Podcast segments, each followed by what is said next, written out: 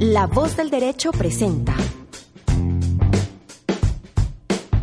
Código Internacional. Conducción, Pablo Uncos. Operación técnica, Luis Daza.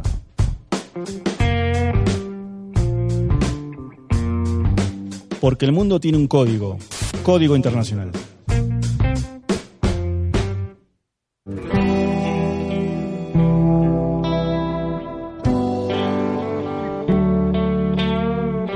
Bienvenidas y bienvenidos. Mi nombre es Pablo Uncos y esto es Código Internacional.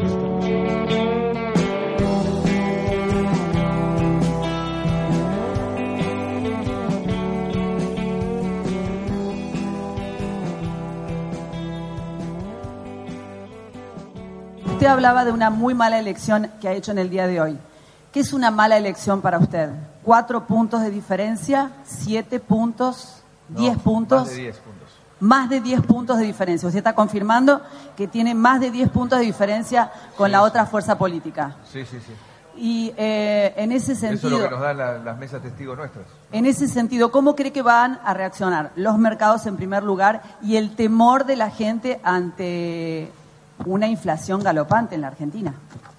Bueno, es responsabilidad de todos, especialmente aquellos que hoy han recibido más apoyo en los votos. Yo voy a hacer mi parte, como vengo haciendo, me cargo hace ya tres años y medio de explicarle al mundo cuál es la propuesta, de tratar de, de lograr el apoyo del mundo entero. Argentina decide su futuro.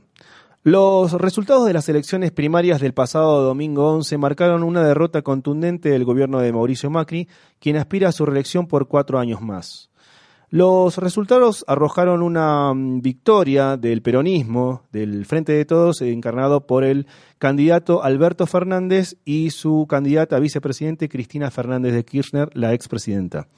Eh, la suma total de votos que obtuvieron fue del 47,35% frente al 32% de Cambiemos, o sea, del oficialismo del macrismo. Eso da una diferencia de algo así como 15 puntos, más de 15 puntos, lo que traducido en votos son alrededor de 4 millones de votos. Lo cierto es que tras conocerse los resultados, se produjo un cimbronazo en los mercados financieros, lo cual se tradujo en una caída de las acciones argentinas que cayeron un 50% y una caída en los bonos argentinos que se redujeron un 15%, además de una eh, corrida cambiaria, se disparó la cotización del dólar que en un solo día aumentó un 24%. Para hablar de la delicada situación en la que se encuentra la Argentina, tenemos en línea desde Buenos Aires, Argentina, a Sebastián Farías, que es periodista y director de Así Todo TV, que también es un programa de radio y un sitio web. Eh, buenos días, Sebastián, ¿cómo te va? ¿Qué tal? Buenos días, Pablo. Y es eh, muy bien como decías vos, ¿no? La descripción. Sí. Situación delicada la que Sí. se está viviendo en la República Argentina, luego de un hecho democrático de amplia participación también por Sí. parte de la gente, por parte del electorado, de haber 75%, participado ¿no? en elecciones. Sí, Sí, sí.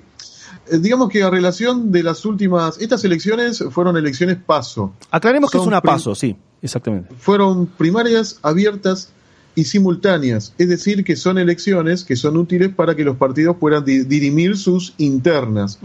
Las fuerzas principales eh, en los puestos eh, para los cargos principales prácticamente no tuvieron internas, entonces fueron consideradas como una suerte de encuesta legítima, una encuesta legal, porque previa a estas elecciones estuvieron circulando encuestas que daban números favorables tanto para uno como Sí. para otro, es decir, que no, no, re- no eran representativas, no eran una foto real sobre Sí. la preferencia del electorado. Lo cierto es que lo- lo- la- las, en- las encuestas daban que podía eh, perder el gobierno por algo así como 6 o 7 puntos, pero el resultado final fue de 15 puntos de diferencia. ¿Cómo asimilan? Sí. sí. Esa, esa era, era la diferencia que se estaba barajando semanas anteriores. Ajá. La semana, la semana pasada, es decir, días previos a las elecciones, aparecieron nuevas encuestas donde hablaban de que la diferencia entre el gobierno de Mauricio Macri en comparación con el peronismo del Frente de Somos Todos, el Frente de Todos, eh, digamos, se había acotado hasta el 2%. Ah, se había reducido. Hmm. O sea, que había, eh, había, digamos, colmado de optimismo ciertos sectores del macrismo, del, del Frente de Cambiemos. Y bueno, digamos, esto fue lo que, según algunas lecturas, posibilitó de que haya como una suerte de estabilidad económica, estabilidad en cuanto a precios, estabilidad del dólar, Sí. en la semana previa a las elecciones.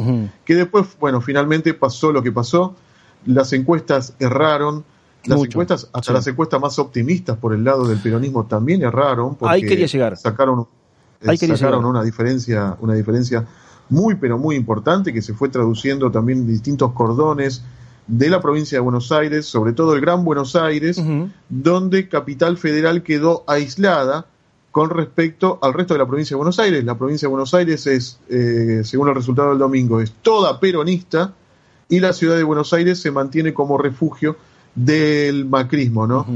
Eh, bueno, el gran desafío es de acá a las elecciones generales de octubre, ver cómo pueden revertir ese resultado, o por lo menos achicar esta diferencia, porque la verdad que la victoria del peronismo fue aplastante. ¿Para vos es un resultado irreversible? Eh, todo parece indicar que sí. Te comento, Sí. durante estos días estuve hablando con referentes de Juntos por el Cambio, la fuerza del presidente Mauricio Macri, de la gobernadora María Eugenia Vidal, y del optimismo de la semana pasada, horas después de las pasos, bueno, se tradujo en todo lo contrario. Hay sectores que ya hablan de que esto es irremontable, hay sectores que están hablando de que es la necesidad de, de acudir a un plan con un plan político que dé cuenta de formar nuevas alianzas. Desde adentro del macrismo hay sectores que están diciendo de que el gobierno tiene que entregar el poder en forma anticipada. Es decir, que está pasando un montón de cosas desde adentro del macrismo. Eh, están circulando, por ejemplo, mensajes de WhatsApp, mensajes de voz de los dirigentes del macrismo a nivel distrital, a nivel, digamos, este, a nivel, a nivel partido o región, que, digamos, están dando cuenta de que esta derrota significa realmente mirarse para adentro. Y bueno, y hay muchos sectores que están buscando un mea culpa. Es más, de hecho, a mí me comentaron desde un populoso distrito de acá del Gran Buenos Aires, que es Lanús. Lanús tiene, tiene casi, casi un millón de votantes. Sí. Casi la, la Matanza también tiene casi 4 millones de habitantes, por ejemplo. Es uno de los distritos más populosos del Gran Buenos Aires. Sí, es una provincia. Ese- Este, esa localidad es como una provincia. prácticamente es- sí. Es como una provincia, exactamente. Lo que me comentaron es que hay sectores del radicalismo, es decir, una fuerza política centenaria que fue con la que, Que está con Macri. alianza con el macrismo. El radicalismo ya está teniendo puentes con el peronismo y están negociando o están entablando, eh, digamos, relaciones para discutir lo que viene. O sea, O por sea lo que hay en, hay en algunos lugares, permíteme Pablo, Sí. así cierro la idea, Dale. hay algunos lugares donde ya se está discutiendo el post, el, el post octubre. por lo es que una cosa eh, completamente inédita lo que se está dando en estos momentos y, y bueno, lo que, lo que sucede es que no hubo mayoritariamente un corte de boleta, no hubo mayoritariamente una, una diferenciación entre la provincia de Buenos Aires, gobierno nacional o estado municipal, sino que la gente eligió prácticamente todas las nóminas. O sea que la mayoría de la gente le dijo que no, no solamente al gobierno, sino también a todos sus nacional, candidatos. sino- sí. claro, sino también a los municipios. Recordemos, recordemos que en las pasos se votaba eh, por eh, presidente, vicepresidente, eh, gobernadores y listas de diputados y senadores, ¿no? Exactamente, lista de diputados y senadores, que en el caso de la provincia de Buenos Y Aires. la se divide gente les bajó el pulgar a todo la- el espectro de- de- de- de- del gobierno. Pero eh, muy interesante el panorama que me estás describiendo porque eh, si bien hubo una reacción oficial por parte del gobierno, vos me estás hablando de una reacción en las bases que tiene la característica de una negociación de transición, pero que es desordenada y que está adquiriendo ciertos rasgos de desbandada, ¿no? Sí, porque, a ver, uno de los rasgos, uno de los rasgos de, del espacio del presidente Mauricio Macri es que, digamos, carece, careció y hoy por hoy sigue careciendo, están a la espera de que haya una conducción política real que diga, bueno, a ver, eh, gente, es por acá, es por este camino, nos organizamos de tal o cual forma. Todavía no hay una bajada de línea. De hecho, a ver, uno de los referentes de Mauricio Macri en la región, en el Gran Buenos Aires, uno, tiene dos referentes que son los más importantes, parte de los más importantes. Uno es eh, Jorge Macri, que es el primo de Mauricio Macri, que es intendente de, una, de un, distrito importante en el norte del Gran Buenos Aires, y el otro es Néstor Grindetti, que es el actual intendente de Lanús y que fue el ministro, ministro de Economía de la ciudad de Buenos Aires, de Capital Federal. Este, hasta hoy, por lo menos, no sé, hasta ayer, hasta anoche que estuve hablando con algunos referentes, no sé hoy, no sé hasta ahora, pero por lo menos hasta ayer, hasta el miércoles, eh, Néstor Grindetti no dijo una sola palabra a sus referentes políticos, es decir, a la gente que trabajó este, por el macrismo en los distintos partidos, en los distintos distritos. Este, y bueno, quienes salieron a hablar sí fueron los dirigentes minoritarios, los dirigentes chicos, es decir, no, no, no salieron a hablar los dirigentes grandes, quienes se postulaban para ser alcaldes o intendentes, mejor dicho. Para el eh, público... Es decir, esto marca realmente la falta de organización o de organicidad que al día de hoy sigue teniendo este, el Frente de Juntos por el Cambio, aún al haber sufrido una crisis tan importante como fue la derrota del domingo pasado. Eh, quería aclarar un, detalle para, para, los oyentes que no son argentinos, que el panorama que vos estás describiendo es del sector que sería el conurbano, ese sector, esa, esa franja poblacional que rodea a la capital federal, que tiene la capacidad de tener casi casi la mitad de la población argentina está ahí, ¿no? Es un distrito, no sé si la mitad, pero, pero sí es un distrito muy populoso donde se define, donde se cocina el futuro del país, ¿no? Sí, estamos hablando, sería el primer cordón, segundo y tercer cordón del Gran Buenos Aires, es la región de, distritos, la, región, digamos, estatal que rodea la capital federal. Que es el único lugar donde ganó el, macrismo. Claro, y a su vez hay sectores que son más populares que otros. Como por ejemplo, el más popular es, sería la tercera sección electoral. Lo que siempre, lo que se dice, entre comillas, y también lo que decimos también nosotros entre los periodistas, es el lugar donde vivimos nosotros ahora, eh, que la tercera sección electoral es la madre de todas las batallas. Claro. Vos ganás ahí y ganás en una provincia populosa como Córdoba y ganaste el país. Exactamente, exactamente. A ver, las elecciones a nivel nacional se definen en los cordones del Gran Buenos Aires, mayoritariamente en la tercera sección electoral y como decías vos, los lugares más populosos, Córdoba, Mendoza, Rosario, este, con estas ciudades y esta región, el Gran Buenos Aires, prácticamente puede elegir o no un presidente. Que son, o como, en estos casos, ¿no? Que son Más allá de elegir un presidente, puede sacar un claro, pero que son justamente los sectores que fueron más castigados eh, por, eh, por, la, por la crisis y por las constantes eh, pérdida de depreciación de la cotización del peso, ¿no? Es decir, porque la reacción inmediata, vamos a lo, a lo, nacional, a lo internacional, la reacción inmediata es que los mercados eh, produjeron un cimbronazo. Pero lo que más llamó la atención, que quizás era más predecible, la, eh, eh, podría ser catalogada como predecible esta reacción de los mercados, lo que llamó la atención es la reacción del gobierno, que en conferencia de prensa ese mismo domingo, cuando le preguntaron por la inflación, responsabilizó, responsabilizó perdón, de la situación económica del país a todos, a todo el conjunto de la sociedad, especialmente a los que reciben la mayor cantidad de votos, o sea, al peronismo. Eh, ¿cómo, fue tomado esa declaración dentro de Argentina? Es decir, la culpa no es mía, sino que es del peronismo y de la gente que votó el peronismo. Y a ver, fue, fue tremendo, porque, a ver, esto hace memoria, Pablo, si en la región, em, en Latinoamérica, algún otro presidente haya tomado una actitud similar, como la que tomó Mauricio Macri el día lunes, el día siguiente a las elecciones. Mm. Estamos convencidos que tenemos todavía muchas más cosas para mostrar, para proponer, para debatir, para hacer, y que la elección en, en octubre va a ser una buena oportunidad para demostrar que el cambio continúa, que vamos a revertir esta mala elección de ayer una mejor elección que nos va a llevar a la segunda vuelta en noviembre para que el cambio continúe. Y además haciéndonos cargo de todas las dificultades que ha generado esta elección porque de la euforia que había en el mundo económico local, internacional, el viernes, a partir de encuestas que estaban equivocadas, que decían que íbamos a tener un buen resultado, veíamos gente que venía a invertir, apostar, a comprar empresa argentina, a traer dinero, generando empleo, oportunidades de progreso para todos. El día lunes, ante el resultado adverso al gobierno y favorable al kirchnerismo, lamentablemente hoy hemos tenido un día muy malo, muy malo. Hoy estamos más pobres que antes de las PASO.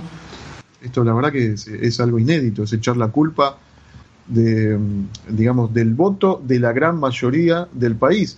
Sí. Que en vez de hacer una lectura política sobre el resultado que arrojaron las elecciones, no, echa la culpa a la gente por la reacción, por haber hecho reaccionar al mercado de esta forma.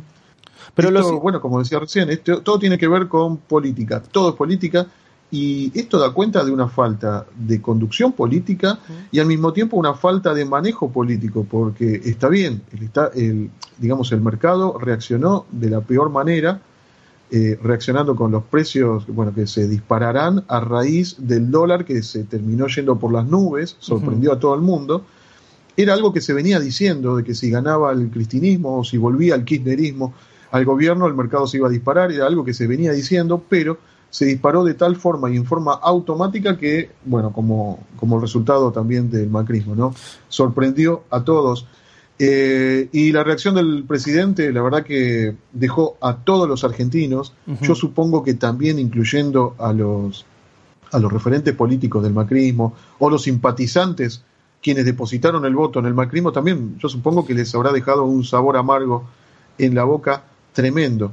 Lo que a pasa es que esto, eh, el día, el día, permíteme Pablo, sí. el día martes Macri salió a hablar y salió a pedir perdón. Claro, ahí quería de- señalar que se- el gobierno adoptó como una posición errática, porque ¿qué fue lo que dijo en la conferencia de- de- del día martes?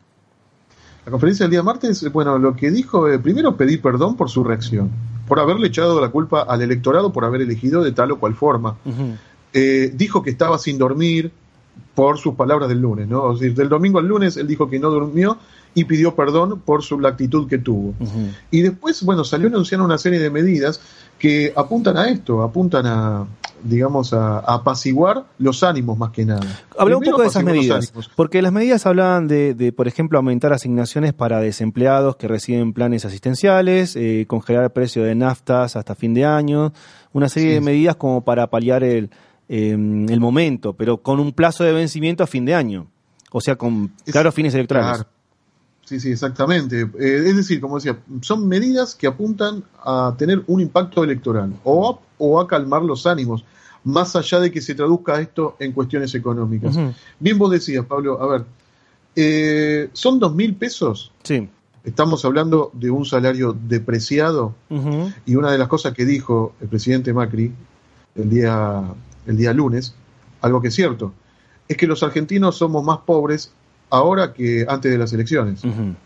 Somos más pobres porque de un dólar eh, que, bueno, estaba entre 43, 42, Ujú. se terminó yendo 50, en algunos Sí. lugares 60. Algo así como Ahora una suba de 24%. 40. Sí. Sí, exactamente. Ahora está, bueno, 50 y 53 pesos, 55 pesos, una cosa así. Ayer, eh, en forma, digamos, en forma graciosa, me cruzaba con una colega que me decía, ¿y qué vas a hacer con tus dos mil pesos? Ah, se licúan. pesos que se te va a dar el macrismo. ¿Qué te va a dar? ¿Qué, qué, qué vas a hacer con esa plata? La verdad que con dos mil pesos no se puede hacer mucho. No, yo le decía, bueno, con dos mil pesos eh, invito a, a cenar a una cadena de comidas rápidas a mi familia no y ya es- no es está. mucho dinero. Ahora, eh, Eh, Sebastián, una pregunta. ¿Cuál es, eh, cuál es en, en este, en este escenario que me estás describiendo, cuál ha sido hasta ahora la postura de los candidatos eh, opositores, los ganadores del domingo, que son Alberto Fernández y Cristina Fernández de Kirchner? ¿Cuál ha sido la política de ellos frente a esta, digamos, em, como lo describí hace un ratito, este, este rumbo errático en el que entró el gobierno? Sí, a ver, eh, salió, salieron a hablar Alberto Fernández y Axel Kisilov. Axel Kisilov es el candidato a gobernador. Que le ganó a la, sí, a la que le candidata ganó a la, actual, a la actual gobernadora María Eugenia Vidal. Eh, ¿Qué salieron dijeron? prácticamente a responder lo que salió a decir Mauricio Macri, echándole la culpa al electorado. Eh, la verdad que la lectura que hicieron ellos es acertada, es decir, que está mal echarle la culpa al electorado. O también lo que se, lo que entendieron los candidatos de la oposición es que el mercado, el mercado fue el que castigó al electorado y el presidente Mauricio Macri salió, digamos, a defender precisamente el comportamiento del mercado. Eh, recientemente, ayer, ayer, eh, el día martes, se había anunciado de que el presidente Mauricio Macri iba a entablar conversaciones con sectores de la oposición. De hecho, habló con sectores de la oposición, pero dejó afuera al peronismo. Es Ah. decir, habló con los partidos minoritarios que también, digamos, oscilaron y que buscaron ser como la tercera fuerza, ¿no? Como por ejemplo el espacio de consenso federal, que es encabezado por Roberto Labaña. Roberto Labaña, quien haya sido en su momento ministro de Economía del presidente Néstor Kirchner hace ya unos cuantos años. Él salió con su fuerza propia, como teniendo como candidato a vicepresidente a Juan Manuel Urtubey, un gobernador de una provincia del norte, de la provincia Sí. de- del país, de la República Argentina. Este, bueno, convocó a estos sectores. Después, finalmente, sí, tuvo una comunicación telefónica con Alberto Fernández. Es decir, Alberto Fernández al peronismo lo dejó para lo último. Este, y bueno, la actitud que tuvo Alberto Fernández fue la de colaborar y de hacer todo lo posible para que para colaborar en la gobernabilidad. Porque al fin y al cabo acá lo que se está discutiendo, más allá de, de cuestiones económicas, de cuestiones sociales o de campaña política de cara a las elecciones finales de octubre, eh, estamos hablando de gobernabilidad. Porque la verdad que se están diciendo muchas cosas. Que el gobierno va a entregar el mandato antes, Sí. de que se baja de la contienda electoral, de que va a llamar a todos los sectores para generar un gobierno, eh, digamos, multipartidario de transición. Se están diciendo un montón de cosas. ¿Por qué? Porque esto es el reflejo de, de lo errático que es el gobierno de Macri. Es decir, tendría que haber llamado a la oposición inmediatamente el mismo domingo o el lunes a la mañana. Lo hizo dos días después. Tendría que haber hablado con todos los sectores de la oposición, no solamente con el peronismo, pero principalmente el peronismo, porque el peronismo prácticamente sacó el 50%, es decir, la mitad del 11 millones del de votos país. son, sí. Claro, exactamente. Eh, Sebastián, prácticamente. Respecto de, Sí, de- decime. de este panorama, eh, para el público que no es argentino, para el público internacional, me gustaría que le expliquemos claramente dos cositas. La primera es, ¿cómo le explicamos a- al público no argentino este resultado tan contundente luego de una victoria frente a, a Cristina Fernández de Kirchner en el 2015 y ahora eh, unas gran, grandes sectores de la población orientándose nuevamente a ese gobierno que se había retirado. ¿Cómo le explicamos esto a la gente? Que los argentinos están todos locos. ¿Cómo se, ¿Por qué se votó? ¿Por qué este resultado? Eh, ¿Voto bronca? ¿Voto castigo? Eh, ¿Voto con el bolsillo? ¿Cómo le explicamos esto? Sí, lo, que- lo que sucede es que la Argentina en los últimos años viene siendo eh, castigada, entre comillas, ¿no? Por una suerte de grieta. Sí. es una, es una, es una analogía como para, para dar a entender este, la ideología que estamos teniendo los argentinos. De River Boca. que se Sí, dice, sí. se- claro, que se dice que es muy profunda y cada vez más ancha, ¿no? Que nos separa cada vez más. Este, hay que tener en cuenta que los partidos políticos, como por ejemplo el peronismo, o, y en este caso un espacio político, una coalición como, como la del macrismo, tienen un, un caudal electoral, un, caudal de votos que es propio, no es mucho, que no sirve para ganar elecciones, pero es propio. Y entonces hay una gran cantidad de electorado que vota tanto para uno como para otro, es decir, vota según la conveniencia o según el momento que se está viviendo. Hay muchos argentinos que practican este voto, el voto de confianza para los espacios políticos, pero hay también argentinos que votan, este, eh, practican el voto bronca, practican el voto castigo, el voto premio, el voto resignación también, porque uno llega al cuarto oscuro para votar y dice, bueno, ya está, voto esto. Es decir, gente que Es no que piensa el voto. Recordando que que esto ocurre en un país con voto obligatorio. Claro, donde la gente sí o sí tiene que salir a manifestarse para votar por alguna de las opciones o votar en blanco. No existe la opción de quedarse en casa o abstenerse. Exactamente, hay que ir a votar, es un deber, es un deber como ciudadano, es un deber cívico aquí en Argentina y es, es, obligatorio. Y además, este, bueno, con respecto a, a lo que decíamos en un principio, sí, hubo una gran cantidad de gente que votó, mm, digamos, mm, yo creo, esto también hablándolo con colegas, creo que en su momento en las elecciones del 2015, eh, la gente quizás no votó a favor de Macri. Hubo una gran porción del electorado, no digo que es todo, ¿no? Pero hubo Sí, una, en contra una de gran Cristina Fernández.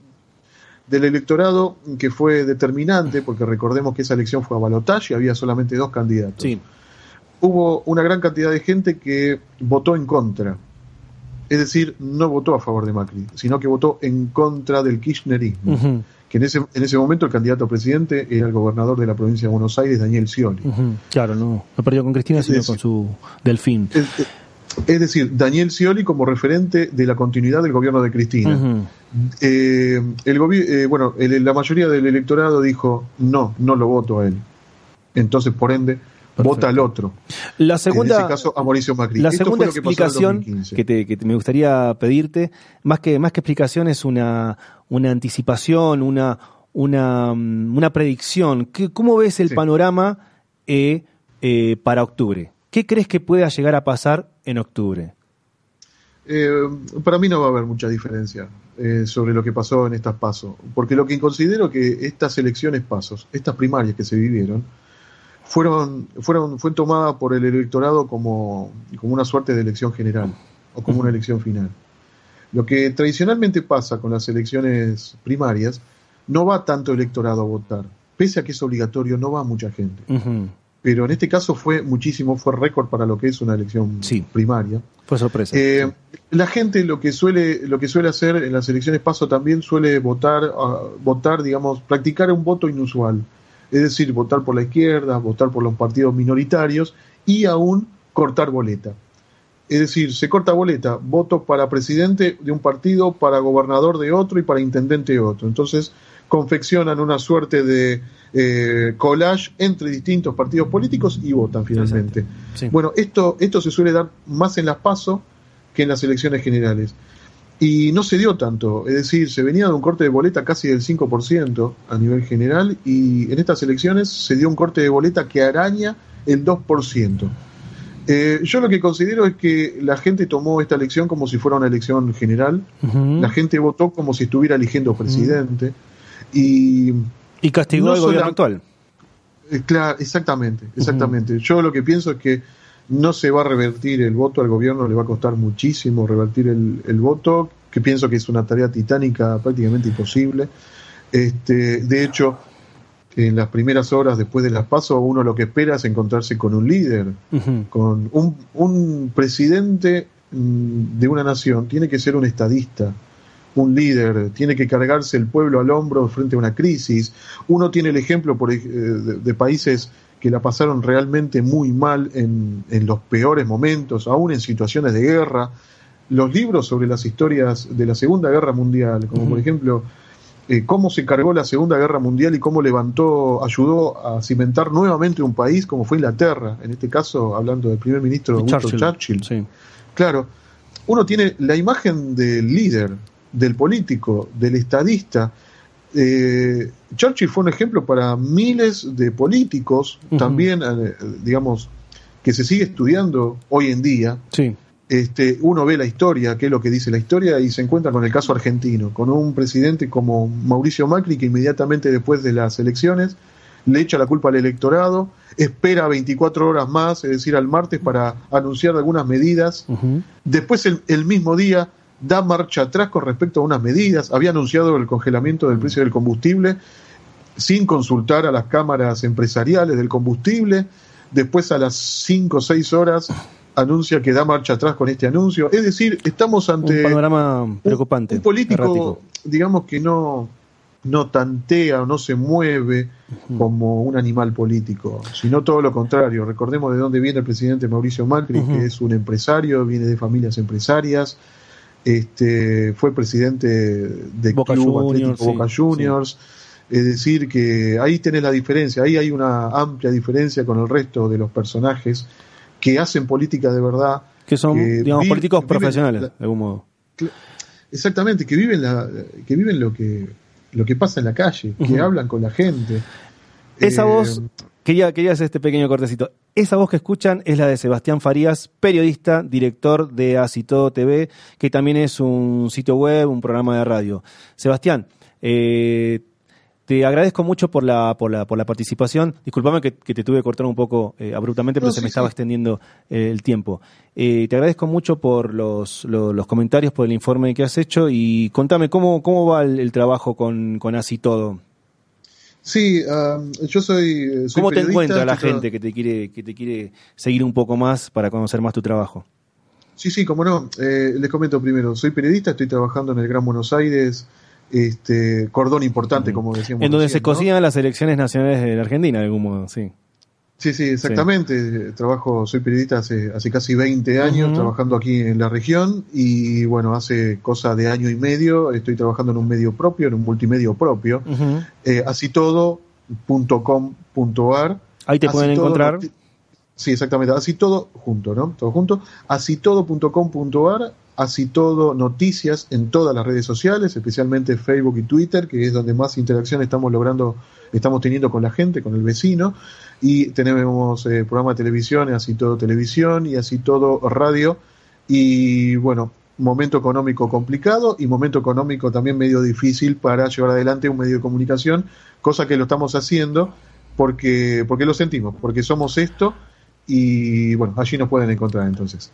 Así que me despido de, de vos, te agradezco muchísimo, me despido especialmente también del público argentino, eh, y, pero en realidad de todo el público que nos, que nos sigue, pero justamente hoy, eh, por, por lo que está ocurriendo en Argentina y esperando que la cosa no, no, no empeore y que, que llegue bien para tomar decisiones en octubre de, de este año en las elecciones. Sebastián Faría, muchas gracias.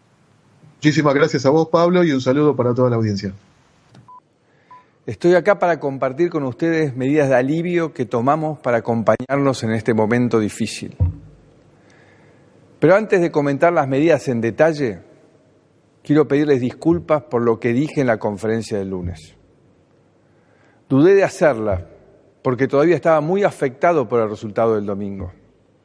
Además, sin dormir y triste por las consecuencias que tuvo en la economía pero prioricé atender a la prensa para calmar ansiedades, dudas, como siempre lo he hecho. Sobre el resultado de la votación, quiero que sepan que los entendí. Sepan que respeto profundamente a los argentinos que votaron otras alternativas, a los que votaron por nosotros en 2015 y esta vez eligieron no acompañarnos. Que eso haya sucedido es pura y exclusivamente responsabilidad mía y de mi equipo de gobierno. El domingo hubo muchos argentinos que creyeron en el camino que empezamos, pero que después de un año y medio muy duro dijeron no puedo más. Sintieron que durante este tiempo les exigí mucho y que lo que les pedí fue muy difícil. Fue como trepar el Aconcagua. Y hoy están agotados, cansados, enojados. En Código Internacional, hoy hablamos de la difícil situación por la que atraviesa la Argentina tras las elecciones del domingo pasado. Para ello entrevistamos al periodista eh, argentino Sebastián Farías, que es director de Así Todo TV, Así Todo Radio y la página Así Todo Noticias. Con él discutimos las claves para entender la derrota del oficialismo y analizamos el panorama a futuro de cara a las elecciones que se desarrollarán el día en octubre de este año. Y aquí cabe una aclaración. Em, lo, que se, celebraron estos días, el domingo pasado, fue una elección primaria. La elección definitiva en la que se elegirá presidente va a ser en octubre. Sin embargo, por los datos que estuvimos analizando, es muy difícil que se revierta la tendencia. Por lo pronto, incluso algunos eh, medios especializados eh, internacionales ya le bajaron el pulgar a, Mauricio Macri. Por ejemplo, la revista Forbes eh, señaló o predijo que el peronismo gana o ganará, pero que la Argentina no se convertirá en una Venezuela, desbaratando un poco la estrategia de, miedo de parte de- del oficialismo. Por su parte, el Financial Times, eh, un prestigioso medio, eh, dijo que el presidente Macri ha perdido contacto con la realidad. Eh, lo cierto es que en octubre Argentina decidirá su futuro. Mientras tanto, yo me despido. Hasta el programa que viene, en esta emisión, en este programa, en este espacio que se llama Código Internacional.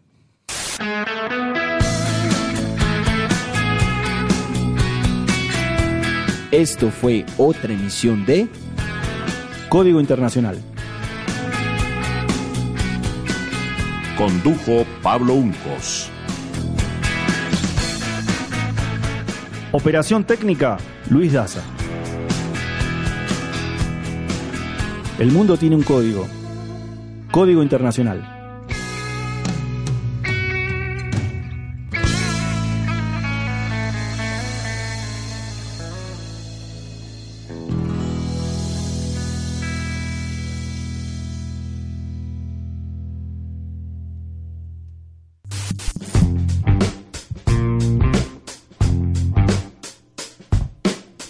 La voz del derecho presentó. Código Internacional. Conducción, Pablo Uncos. Operación técnica, Luis Daza.